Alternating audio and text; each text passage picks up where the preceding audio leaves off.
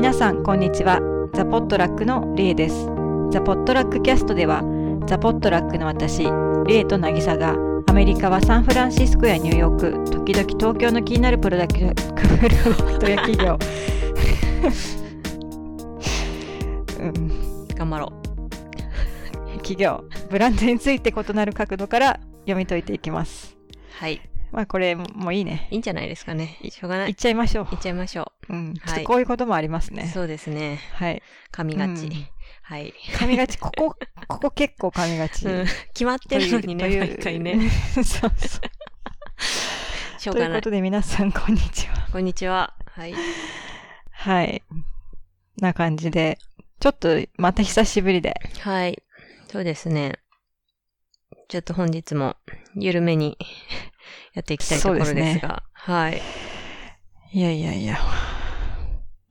そう、私ね、昨日、あのー自動運転の体験に行ってきたんですよ。おー。日産の。おー。そう、なんかね、全国で1店舗だけ、あのーもう、あの、セールスをしない、もうほんと体験だけ、ブランドの体験だけに、こう、重きを置いた、プログラムをやってるところがあって、うん、で、そこで、もうほんとしかも無料？完全無料で、高速にまで乗れるっていう、へーなかなか太っ腹な。ね、あの、プログラムで、えーっと、まあ私はちょっと広報の方とかとご挨拶がてらお邪魔してきたんだけど、あの、現行の電気自動車のリーフにうん。乗せてもらって、まあ自分で普通に運転させてもらえるんだけど、すごいの。ほうもうね、未来です、車。未来がそこに来てた。ほう聞いてた。来てた。本当に来てた。なんかね、よくあるのは、あの、渋滞の時とか高速の時とかにさ、あの、車間距離とか速度をさ、自動でこう、調整してくれるとかよくあるじゃないですか。うん。で、まあもちろんそういうのもついてるし、それもすごいんだけど、なんかね、もうね、自動で駐車してくれるんですよ。車が。が勝手に。重、あの、なんだっけ、重列駐車とかも？そうそうそうそう、重列も、あの、後ろから入るのも、前から入るのも全部できる。おー、それやってほしいよね。そうそうそう。で、しかも、ちゃんと、あの、駐車するスペースまで車が見つけてくれるんですよ。駐車場をこう走ると。それすごいね。そう。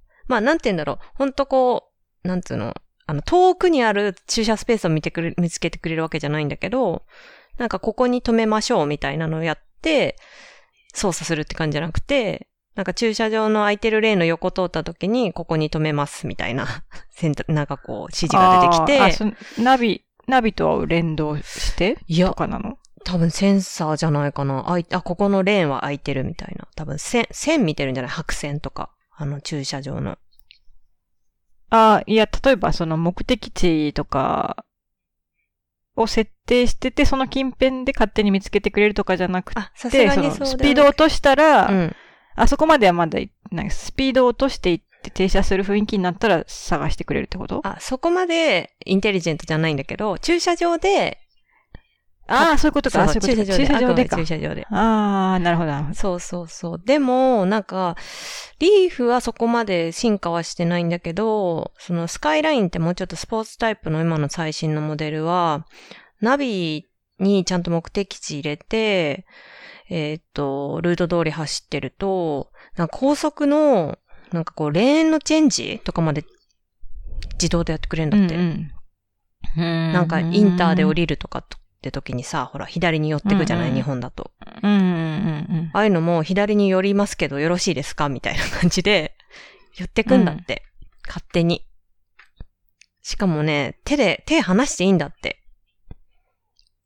うん。ああ、もう日本でも？うん、ハンドルから。へそえ。うもうそこまで来てるんだね。そう。だから次はちょっとスカイライン乗ってみたいなと思ってるんだけど。いや、なんかもう、結構さ、やっぱ車ってリスク高いじゃない？なんだかんだで。リスクのそう。高い乗り物じゃない？れでもうね、乗りたくないんだよね。ね。で、私もやっぱりなんかあの、ガソリン入れるのがまず自分、自分で入れるの嫌だし、怖いから。うん。私さ、ほら。ら、いろいろ、まあ、渋滞も怖いしさ、まあ、衝突とかも怖いしさ、なんかお年寄り飛び出てきたりとかもいろいろ怖いじゃない、うん。乗りたいんだけど、やっぱり、なんか自分でっていう感じじゃん、なんかあんまり気持ちにならなかったんだけど、なんかここまで車が賢くなってると、なんか、車乗る勇気出てくるなっていう感じがして。うん。なんかもう面なん。かそれによって行ける場所増えそうだよね。そうそう。だからそれこそ、なんかこれまでだったら一人でなんか運転してどっか行きたいとかってなんか思ったこともほぼなかったんだけど、なんか、そのカーシェアとかで、そのリーフを借りてね、なんか一人でちょちょっと近場に出かけるとか全然ありだなと思って。うん。なんか、なんだろうね。行動範囲が広がるよね、やっぱり。と思って。うん。すごい良いことだなって思いました。う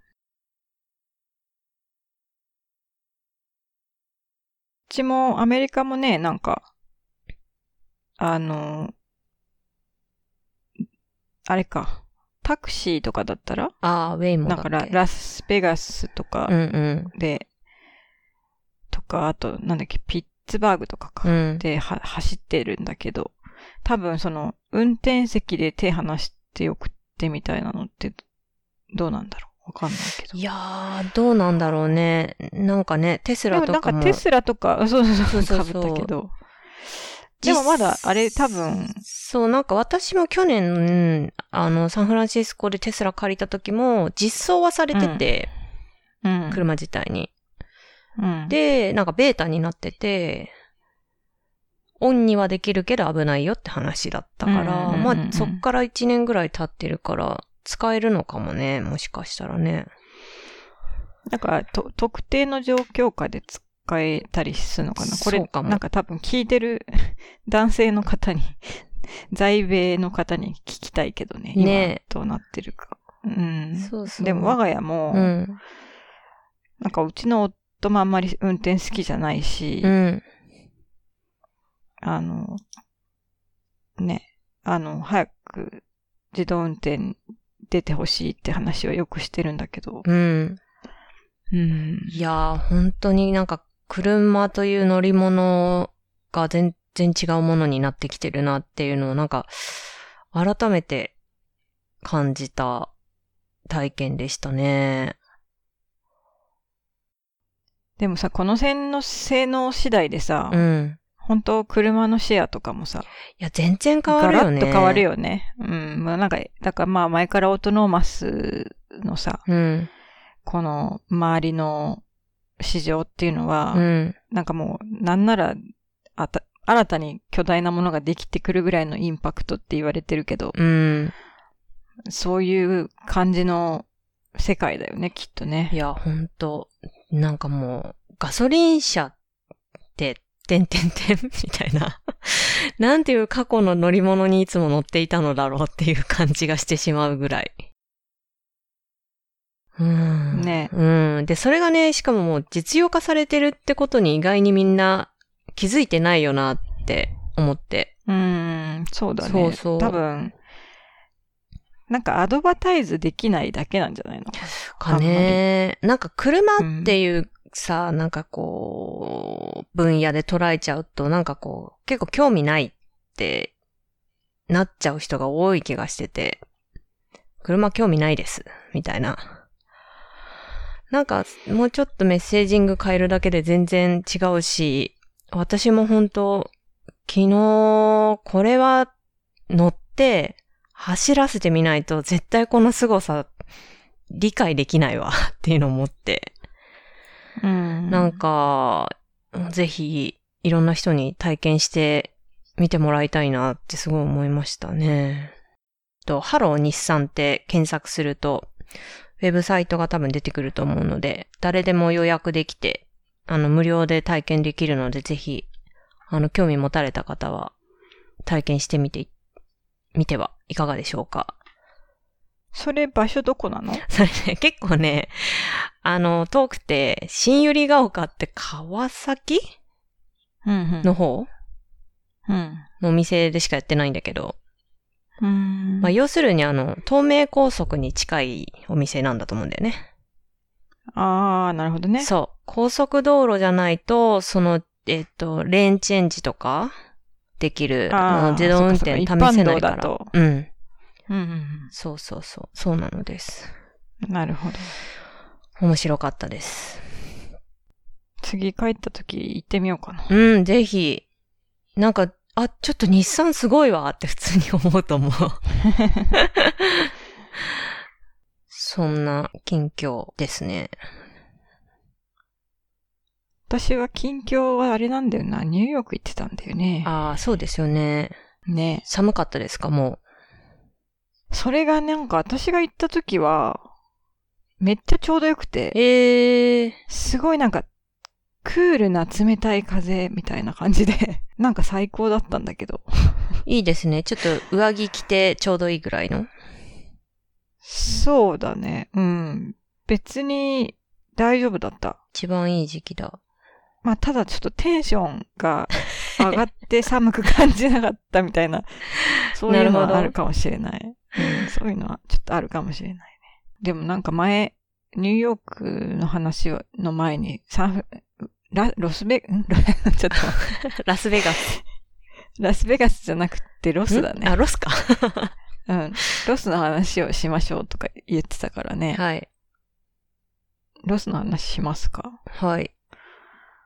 うん。あー、まあいいや。なになにいやいやいやいや。あスタンプの話してないやと思って。スタンプそうそう。だからその話も、今するか、うん。どうする？今先にする？そうですね。うん。そうそう。なんか、前回、前々回ぐらいにちょっと話した、あのー森さんのパブリック東京が、えっ、と、始めた新しいブランド、スタンプのデニムが届きまして。と言っても、まあ結構もう届いてから経ったんだけど。1ヶ月は経ってないか。数週間ぐらいか。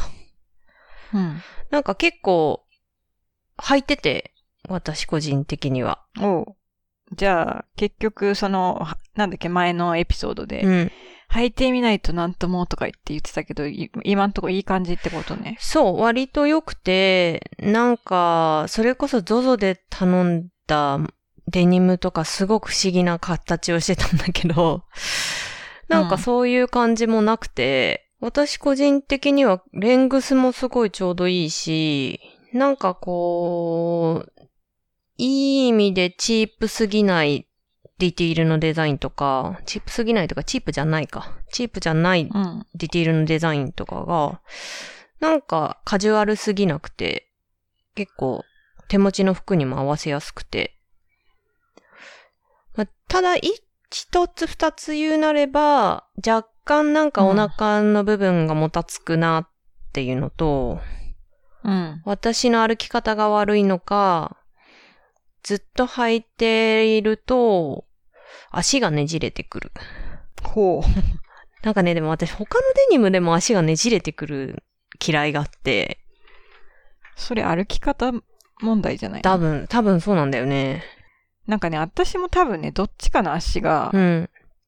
そういう感じで、うん靴がなんかね、多分、ソールが多分均等に減っていってない感じになる、なるんだよね。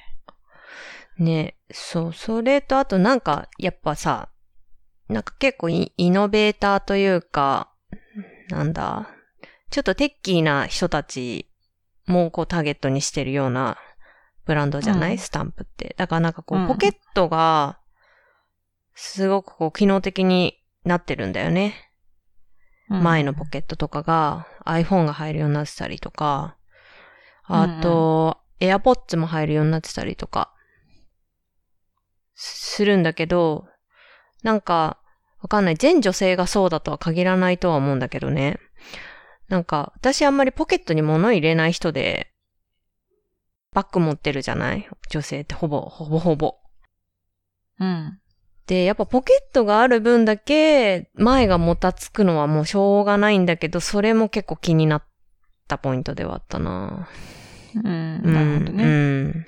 まあそれは完全にね、男性は入れるからね。そうそう。だからすごいなんかツイッターとかで見てたら、やっぱ男性で同じくこうちょっとトライアルでオーダーさせてもらいましたみたいな投稿してた方は、そのポケットがめっちゃいいって書いてて。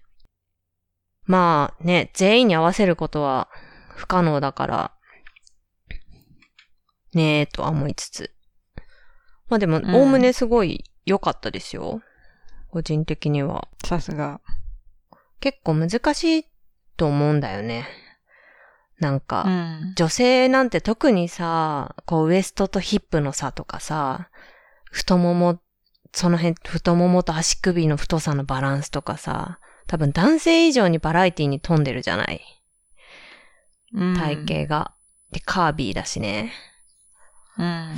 なんかその辺どうやってるのかとかすごい気になりますよね。その点でやっぱり ZOZO は結構不自然な服になってたなーって部分があったので、個人的には。いや、すごいなって思いつつ、今後ね、なんかデニムの他に何かアイテム展開していくのかとか、バリエーション増えるのかとかね、気になるところですね。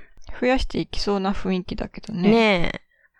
そうそ結構普通のブランドとしてやってくっぽいもんね。う。ねえ。なんかね。まあまだあんまり情報公開してないからあれだけど。そうね。なんか、あくまでも招待制みたいな。でもなんか昨日か今日か私見たけどね、なんかもう正式オープンするみたいな、え見た気がする。そうなんだ。なので、あの、気になった方は、ぜひ、スタンプで。うん。登録、多分、なんかウェイトリストに登録すればいけると思います。そんな感じですね、スタンプは。ちゃんと行った体験からものまで報告。はい。報告しました。いや、今ちょっとなんか、さっきのなんか、やってたっぽいとか言って、なんか無責任かなと思って、今ちょっと、ね、森さんのやつを見てるんだけど。確かに森さんの見るのが一番。うん。なんかそう。私ももうほんとなんか最近ちょっと忙しくて、なんか、ろくに何も見れてなくて。うん。はい。うん、うん、ショップインショップオープンについて、あ、無人店舗新新宿に正式オープンしましたって書いてます、ね。あ、しましたなんだ。で、しファブリック東京のショップインショップからスタートで、完全招待制ブランドなのでって書いてるけど、すでに1000人登録済み、世界に数万店舗を作っていく未来まで見えてますって書いてますね。すごい。すごいです。すごい。で、招待登録してくださいって書いてるんで、うん皆さんぜひ多分、そのうち招待されるんじゃないですか？行けるようになると思います。ね。うん。そうですね。そんな感じで。ファッションスナップにもあの記事が出てるっぽいので、そのあたり見るとおそらく詳しくわかりやすいのではないでしょうか。はい。で、はい。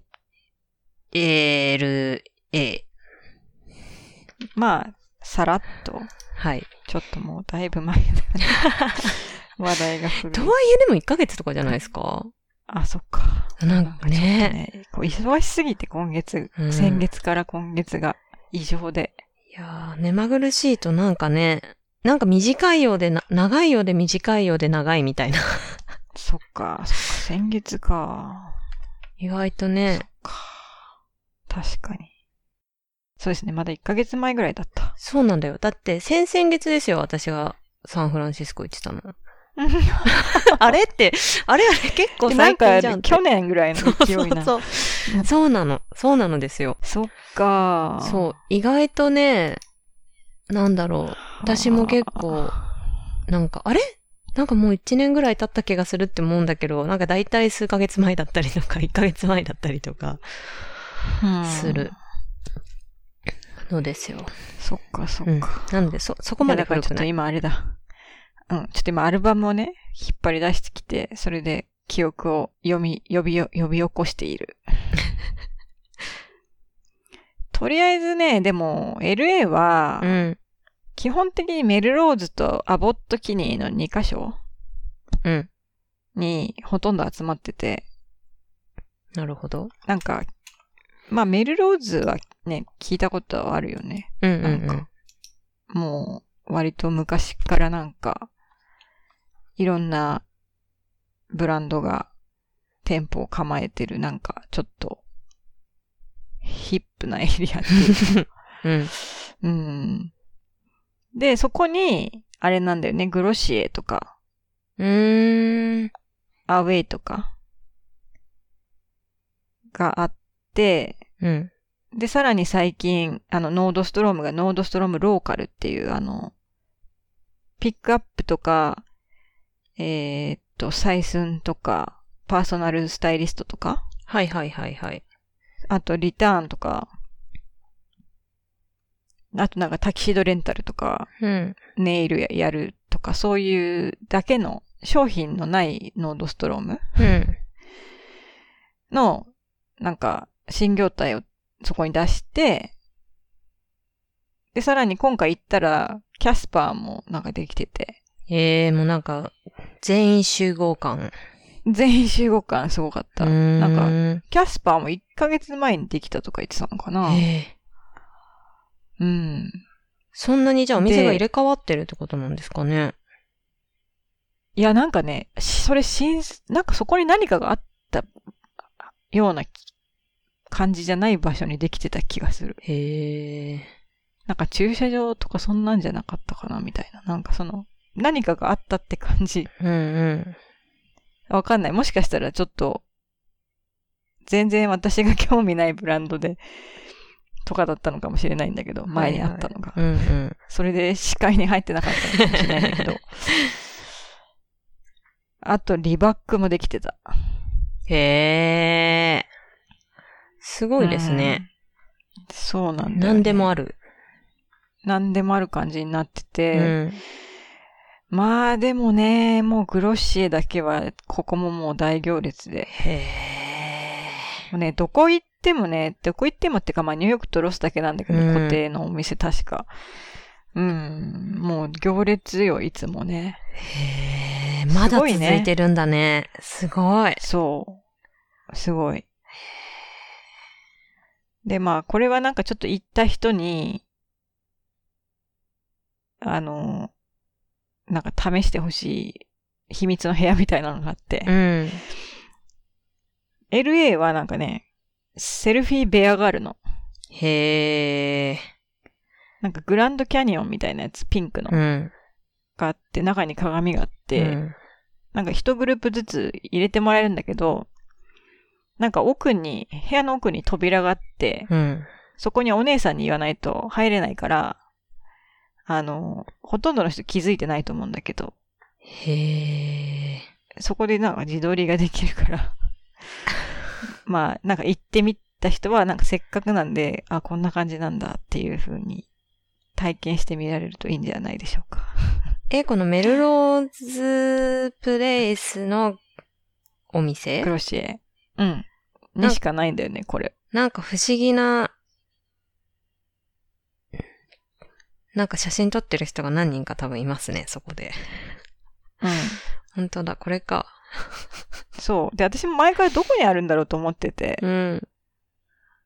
なんか、扉があって人が並んでたから、うんなんかお姉さんに聞いてみたら、ここだよって言われて。あ、本当だ。インスタグラムルームに入れてって言うと入れさ、入れるわよって書いてる人がいうん、普通に、なんか、うん、入れます。へえ、すごいね、でも。何なんだろう、この熱狂。いや、ほんとそうなのよ。で、売れてるからね、やっぱり。うん。それがまたすごいんだよね。やっぱね、意外と、まあこれもう最近ちょっと思ってるんだけど、まあニューヨーク行った時も思ったけどね、もう、いわゆるユニコーン系の企業のお店はね、本当売れてんだようね。さすがだなっていうか。まあ私もちょっとこの日ご案内した人たちが死ぬほど買っててな、ちょっとみんなから大注目になっちゃってたんだけど。外にも結構長い列ができてて、うーん。まあキャスパーとかはそんな人いないんだけどね、結構店増やしてるけど、そんな、まあただあれそこ単価高いからね、1個売れればうん。っていう、だから、まあ、マットレス屋だからそ、そうなるよなって感じで。あとね、メフリ、メフリ、メジュリってものがメフリだと思うんだけど、あの、ジュエリーのうんお。店が、あの、もう、すぐそばに店出してうんて、うん。まあそこもなんかすごく可愛いお店なのね。うん。でもそこもなんかこう、バーのカウンターみたいなんで、その、今こっちで耳をおしゃれするのが流行ってて、その耳っていうのも、なんかもう縦にさ、3つ4つ開けて、耳全体をおしゃれするみたいなやり方なの。ああ、イヤカフみたいな感じってことですか？いやもうそこに軟骨とかにも穴開けちゃう。上の方みたいな。ピアスなんだ。あ、そうそうそうそう。へえ。カフも混ぜつつみたいな。はいはいはいはい。そのもうね、うん5、6個つけるみたいな感じで。その耳こうです。耳な、耳、耳だけでこうでするみたいな。うんうんうん。なんか流行ってて。これニューヨークとかでも流行ってんだけど、だ多分そういうののさ、スタイリングのアドバイスとか、あと普通にやっぱりちょっとさ、大事な指輪とかあるじゃない？あの、そういうののオーダーメイドとか。へえ。そういうのをカウンターでなんかそういう予約して相談できたりとか、まあトライオンできたり、あとまあ面白いのがね、ピアシングするところが奥にあるの。へえ。これね、すごいいいよね。いいですね。日本じゃ絶対できない。まあなんか昔もさ、クレアーズってあったじゃん。あった。懐かしい。あれもなんかショッピングモールでうん穴開けててくれてたんだけど、昔は。なんかそれのすごいなんか、大人向け版みたいな感じっていうかさ。うん、そうそう。で、ピアシングルームがあって、なんか、ニューヨークとかでも、なんか親友同士が行って、一緒にその特別なとこに穴とか開けて帰ってきたりするんだって。へ友情の証で。え。へえ。熱いですね。うんそういうのがあって。で、そこも結構ね、流行ってて、まあお店もすごい可愛いし、うん。まあ、あとは近くにあったザ・リアルリアル？がめちゃでかくて、うんうん。んメンズだけでも一缶、へえ。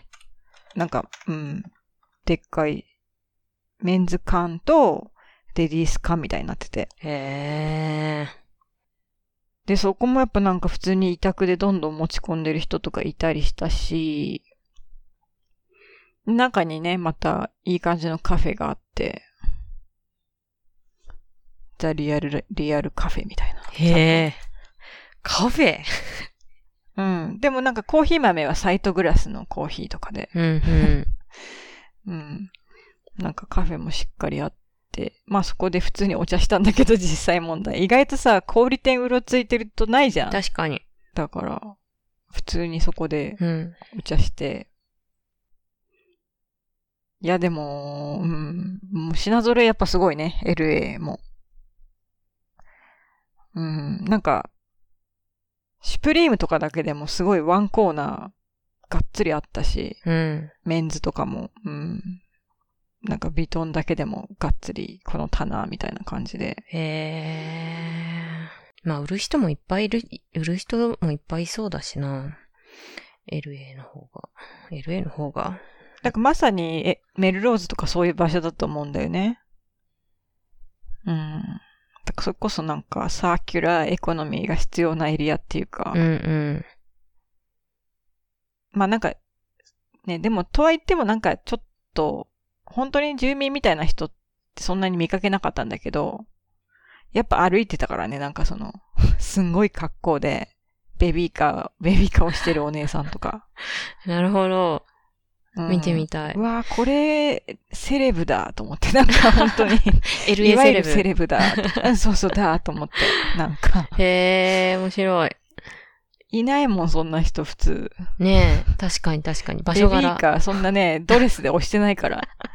めっちゃいい。見たい。でしょ、うんなんかすごいなんか、いやー、いるんだ、こういう人たち、本当に、と思って。へえ。ちょっとサンフランシスコ住民としてはすごく興味深かった。確かに。絶対いないですよね。絶対ないね。おかしい。あとなんかこのメルローズになんかナイキもね、うんなんか、その結構未来型店舗みたいなのやってて、アプリ入れてるとなんか、その無料で物がもらえる自販機がなんかあったり、まあニューヨークとかにもあるお店に似てるんだけど、なんかそのアプリとなんかカスタムとかパーソナルみたいなのに特化した店舗みたいなのもあったりして、うん。でこのメルローズ結構ね、散策してるとそういうお店だらけだから、えめちゃくちゃいいから、まあ、次、ね、なぎちゃんもかサンフランシスコ来たら、ついでに寄っていくのにはいいんじゃないっていう、ー、LA ね。近いからね、うん何せ。ううん。えー、行ってみたい。うん。いや、楽しいね。この、もう近い、近いしね、いいね、と。なるほど。近いのに、そん、すごい、全然カルチャーが違うの面白いですよそう。ね。同じ、ね、州だからね。うん。不思議。で、まあ、ビバリーヒルズとかも行ったのよ、一応。でもやっぱなんかビバリーヒルズはやっぱなんか観光とかの人が多いかなっていう感じで。まあもちろんね、その、地元の人も行ってるんだろうけどなんか、そんなに目立たなかったっていうか。うん。なんか、あと、なぜかよくわかんないけど、暴走族みたいなの。なんかオープンカーでバリバリ音を言わせながらなんかね、こう、お姉ちゃん乗せた人が巡回してて、なんかちょっと謎だったすごいビバリーヒルズ。面白い。たまに、うんたまに渋谷にそういう人いますよね。えそうです。なんか昔の表参道とかもいなかった？なんかその、なんか、すごいアメ車みたいなさ、アメ車みたいなってか、アメ車ってなんかすごい、え、それ、下引きずっちゃうけど、みたいな改造してて、なんか車跳ねてるみたいな。ああ、最近見ましたよ、私渋谷で。そういうやつと違じゃなくてう普通に多分ね、あの、そういうやつも多分ね、たまにあるんだとは思うんだけど、私が見たのは普通に、あの、多分乗ってる人を見せたいのかなんかわかんないけど、へそういう、なんか、ちょっといろいろ興味深かったわ。ー。でもそれも LA っぽいですよね。そう。なんかサンフランシスコにはない。ないと思う。だからやっぱこのなんていうの、その、ね、うん。結構ひけらかしのカルチャーがやっぱりあるからだと思うんだよね。そういうなんか車、車と女の子とパーティーとみたいななんかそういう、そういうのがやっぱり字であるっていうのがなんか、ね、リアルにあるのが面白いなと思って。面白い。なんかちょっと画面の中の世界観ありまあありますからね。あそうそうそうそう日本人的には。うん。そうね。まあね私とかも別に住んでないからお登り感覚だからさ。うん。うん。えー。うわーって、なんかあの、なんか西海岸系のラッパーとかのえミュージックビデオみたいなやつだ と思って。はいはいはいはい。うん面白い。まああとはそのさっき言ってたアボットキニーか。うん。アボットキニーはなんか一番なんかおおしゃれって言われてんのかな？うん。なんかちょっと、ね、流行の発信地としてさ、すごい有名で、なんか、なんか住んでる人も、多分、他とまたちょっと違って、多分なんかロハスがさらに進化した感じなのかな？なん、どういう風に言えばいいんだろう？なんか、ロスの方、うまく説明できそうだったら教えてほしいんですけど、でもなんか本当に、まあ、ビーガンフレンドリーなレストランとか、うん。あと、なんかエコフレンドリーなサステナブル系のブランドとか、あと、あとちょっとあれだね、カナビス系うん。のお店とか、そういうのがなんかいっぱいあるのよね。このエリアにまとまって。で、なんか、うん。で、ちょっとサーフカルチャーと混じってるみたいな。ちょっとゆ気が抜けてって、ちとにかく生地がめちゃくちゃ気持ちいいみたいなのが多いのよね。で、もともとなんかトトムスとか、そういう、あの、ちょそういう靴のブランドとかが、ね、ビーチで履くような靴？と、サングラスのブランドのお店とかが前からあって、まあ、これはだから本当 D2C とかの走りっていうかまあ、ね、そういう概念がないぐらいからの時代からやってるとこだと思うんだけど、そういうお店も、まあカフェがあって、お店、値段もすごく安くてさ。へー。うん。で、で、そこに最近もオールバーズとかやっぱりね、後から来て店出してさ。うん、まあそういう場所をやっぱり選ぶっていうかね。あー、あれだ。LA って言ったら私は、友人、友人が住んでたわ。そういえば。今ちょうどなんか、ボット機にちょっとみ、ググってたら、なんか日本人のブログが出てきて、うん、あれ？これ？と思ってたら、あのー、結構、テック系とかも書いてた三橋ゆかりちゃん知らないですか？ああ、知ってる知ってる。ゆかりんは今 LA だったはずと思って。うんうんうん。ちょうど。彼女この辺に住んでるんだ。うん。なんかアボットキニーについて彼女の自分のブログに、まあ、でもこれ2年前だな。書いてるな。で、ここもその、まあ、オルバーズが最近できて、うん、で、えっ、ー、と、結構 D2C 系のお店もあるんだよね、この辺に。もちろん、ウォービーパーカーとか、で、なんかちょっと面白かったのが、ウォービーパーカーの店の隣になんかレイバンの店があったからなんだろうね、メガネ、メガネゾーン。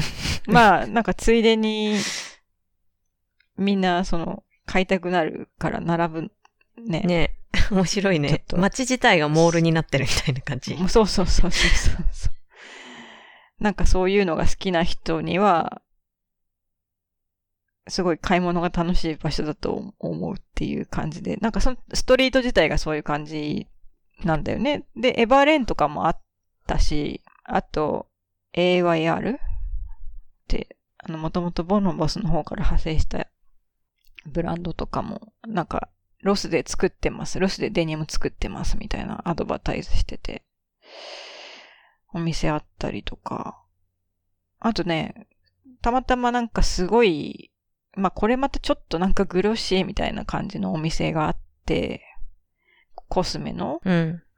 なんか聞いてみたら、これも本当なんかす、一週間前にできましたみたいな勢いで、サンフランシスコのなんかクリーンビューティーばっかり集めた、なんかそういうブランドがあって、そこのなんか実店舗第1号みたいな。へえ、なんてお店ですか？ローベン？ローベン？R-O-V-E-N? V-E-N. へえ。で、なんかそこでちょっと、あそこもなんか奥にね、隠し部屋があって。好きだね。そうそうそう。なんか、い、その、写真撮れる部屋があった。でもなんか、かなり、なんか、グロッシエ意識した感じのお店だったね。うん。まあちょっとでもテイストもちろん、テイストとかね、その、違うんだけど。ああ、確かに。へえ、うん、あとなんか、チャチャ抹茶っていうあの CBD 入りのドリンクも提供してる、なんか抹茶使ったカフェみたいな？とかもあったり、なんかすごいピンクと緑で、結構インスタによく出てくるお店なんだけど、うん。なんかそういうのがいっぱい並んでて。で、ご飯屋さんがね、もうすごい美味しいご飯屋さんがあって、3日連続行ったって。朝ごはん食べに。ジェリーナっていうなんか美味しいところ。ええー。雰囲気も良かったし、うん、行こう。行きたいですね。LA いいな、うん、そう。まあ、あと一個ね、ちょっと私が個人的にどうしても行きたかった。なんかこれなんて読むのかもよくわからないエリアなんだけどね。なんかタマラメロンとか、クヤナとかカーボン38っていう、なんかその辺のブランドが実店舗出してるなんかエリアがあって、それちょっと離れてるんだけど、その辺も見に行って、なんかそのベニスビーチとかよりはもうちょっと、上の方っていうか、ビーチ沿いをずっと上に上がっていく感じなんだけど、なんかそこもそこで全然雰囲気が違って、もうちょっとこう、高級住宅街っぽいところかな。そうだ、あれか。ちょっとまだ地理感覚がね、まだ私あんまりね、弱いんだよね。なんか多分サンタモニカの上の方かな。まあでもそのジェリーナってすごい美味しかったところも、なんかそういえばツイッターの、ツイッターで知り合った人に教えてもらったんだけど、ここがいい、おすすめってなんか、すごいなんか美味しいそうなものをいつも、なんか紹介してる方だったから、期待大で行ったらすごいやっぱ美味しくて。なんか、ベースフードの橋本さんもレシピ本を持ってるとか言って言ってた。お、なんか有名なんだと思って、私全然知らなかったんだけど、ね。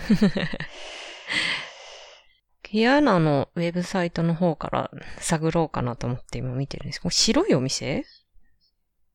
どれだ？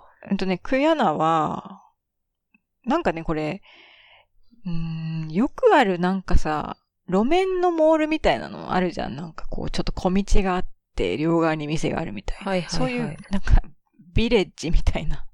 そういうところの中にクヤナとカーボンエイトは両方ああ、違う、えっと、タマラメロンも全部あって、ええうん。そう。なんか多分、そこに新しく、でも結構人いたかー。へえ。な。うん。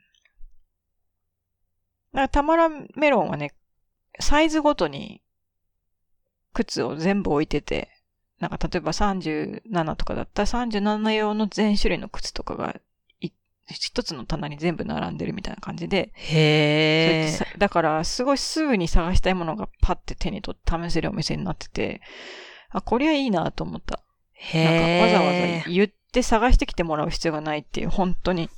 すごいセール会場みたいだね。そうそうそうそうそう。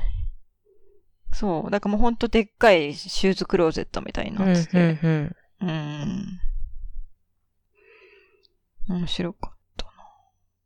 そんなもんかね。なんかね、他にもちょこちょこね、うんなんか、あの、あるんだけど。うん、うん、うん。まあやっぱちょっとね、意外と離れてるから、そうなんだ。うん。やっぱサンフランシスコはね、なんだかんだ言ってコンパクトだから、うん、うん。さっさと回れるんだけど、あとやっぱ LA はあの、ララランドとか見た？ええちょっと見てない。まあ、あれの冒頭とかに出てくるんだけど、とにかく、ん渋滞すごいのよ。だから、結構ね、一日で回れる、あれが限られてるっていうか。そっかそっか。なるほど。へえ。そう、これなんて読むんだろうな。パリ、パリサデス、パリサデスビレッジみたいな。パシフィックパリ、パリセーズって日本語で書いてある。Google マップは。へえ、へえ、へえ、パリス、うん、パパシリフィックサデス。く、パリセイ、なんだろうね。うんっていうでもエリアの名前っぽい。クエアナのウェブサイトにも、エリア名としてそれが書いてある。あ、パシフィックパリ、パリセイ、セイズセイセイズズ。う？ん。かな。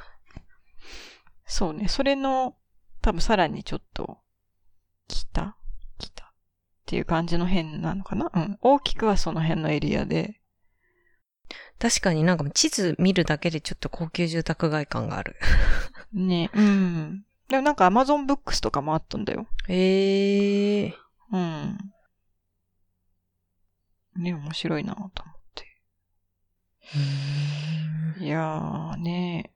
まあでもやっぱベニスはいいですね。うーん。と、この辺も、なんか、その、まあ、ボットキーニの話に戻るんだけどさ、あとなんか有名なエレウォンマーケットっていうのかななんかスーパーがあるんだけど、そこも普通になんかが、がっつり CBD とか売ってて、スーパーで、結構、まあ、サンフランシスコも昔 CBD 入りのソーダとか、普通にスーパーに並んでたんだけど、あの、一緒に行ったお店、ガスとかさ、はいはいはい。一回撤去されちゃったのね。へなんかえ。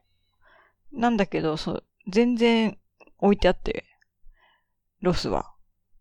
だからやっぱなんかちょっと全然違うなと思って雰囲気が。へえ、同じ州なのに。うーん。面白いんですね。うん。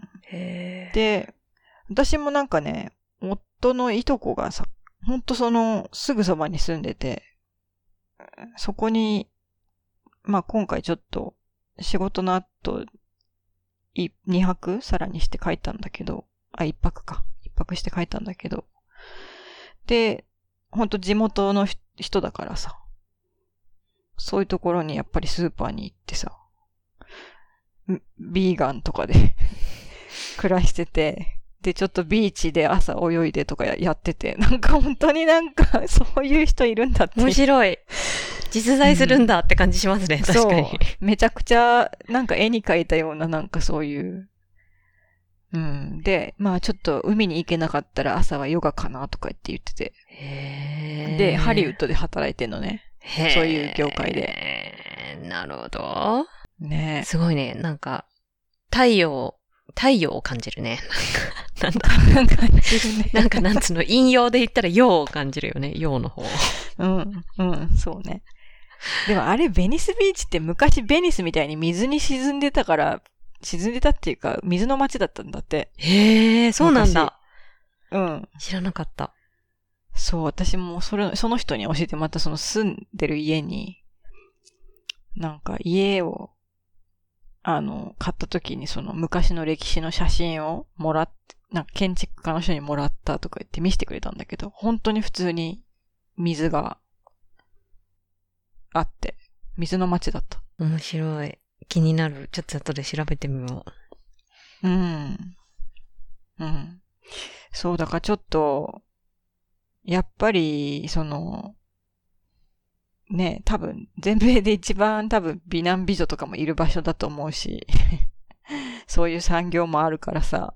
で、やっぱなんか、ね、海と太陽がやっぱある場所だから、う。うん。そういう、なんかね、ヘルシーな、そういう自然と共生していくヘルシーな生き方みたいなのを、なんか、ね、お金がある人も結構してるっていうか、っていうのがなんか、ちょっとね、ほどの、今まで、こういつも喋ってるニューヨークとかね、サンフランシスコにはないカルチャーだから、なんかすごい興味深いなと思ってう、ーん。こんなちょっとしか離れてないのに。うん。まあ、ちょっと時間になっちゃったから。まあ、こんな感じで。またね、ちょっと、LA は、もっと勉強していきたいなと、思ってます。面白い。すごい面白かった。やっぱりでも、ね。なんかこう、物買ってる人がいる場所って面白いね。やっぱ小売やってる人間からするとさ。うん。買いっぷりがさ、やっぱり、その辺、こう、まあやっぱりニューヨークとかロスっていうのは、こうすごいそういう部分が、マーケットがあるとこだからね。うん、やっぱ面白いなっていう感じです。ぜひ機会があったら行ってみたいです。ね、全然、そう、LA ぐらいだったらなんか全然ニューヨークより、あの、しハードル低いから一緒に行けると思確かにね。う。うん確かにね、ニューヨークほんと遠いですもんね。そうなのよ。ちょっと遠いのよね。ちょっとね、びっくりするぐらい遠いですもんね。うん今回もほんときつかった。じゃあ、うん、次回はちょっとニューヨークトークということで。うんうんうん。じゃあ、今週のザ・ポットラックキャストはこの辺で。はい。えー、感想や質問、リクエストなどは、ハッシュタグ、ザ・ポットラックをつけて、ツイッターでつぶやいていただけると嬉しいです。えー、で、ザ・ポットラックの最新情報は、ツイッターまたはインスタグラム、ザ・ポットラック US でチェックしていただければ嬉しいです。はい。はい。では、ザ・ポットラックのりえと、渚がお届けしました。えー次回もお楽しみに。はい。お楽しみに。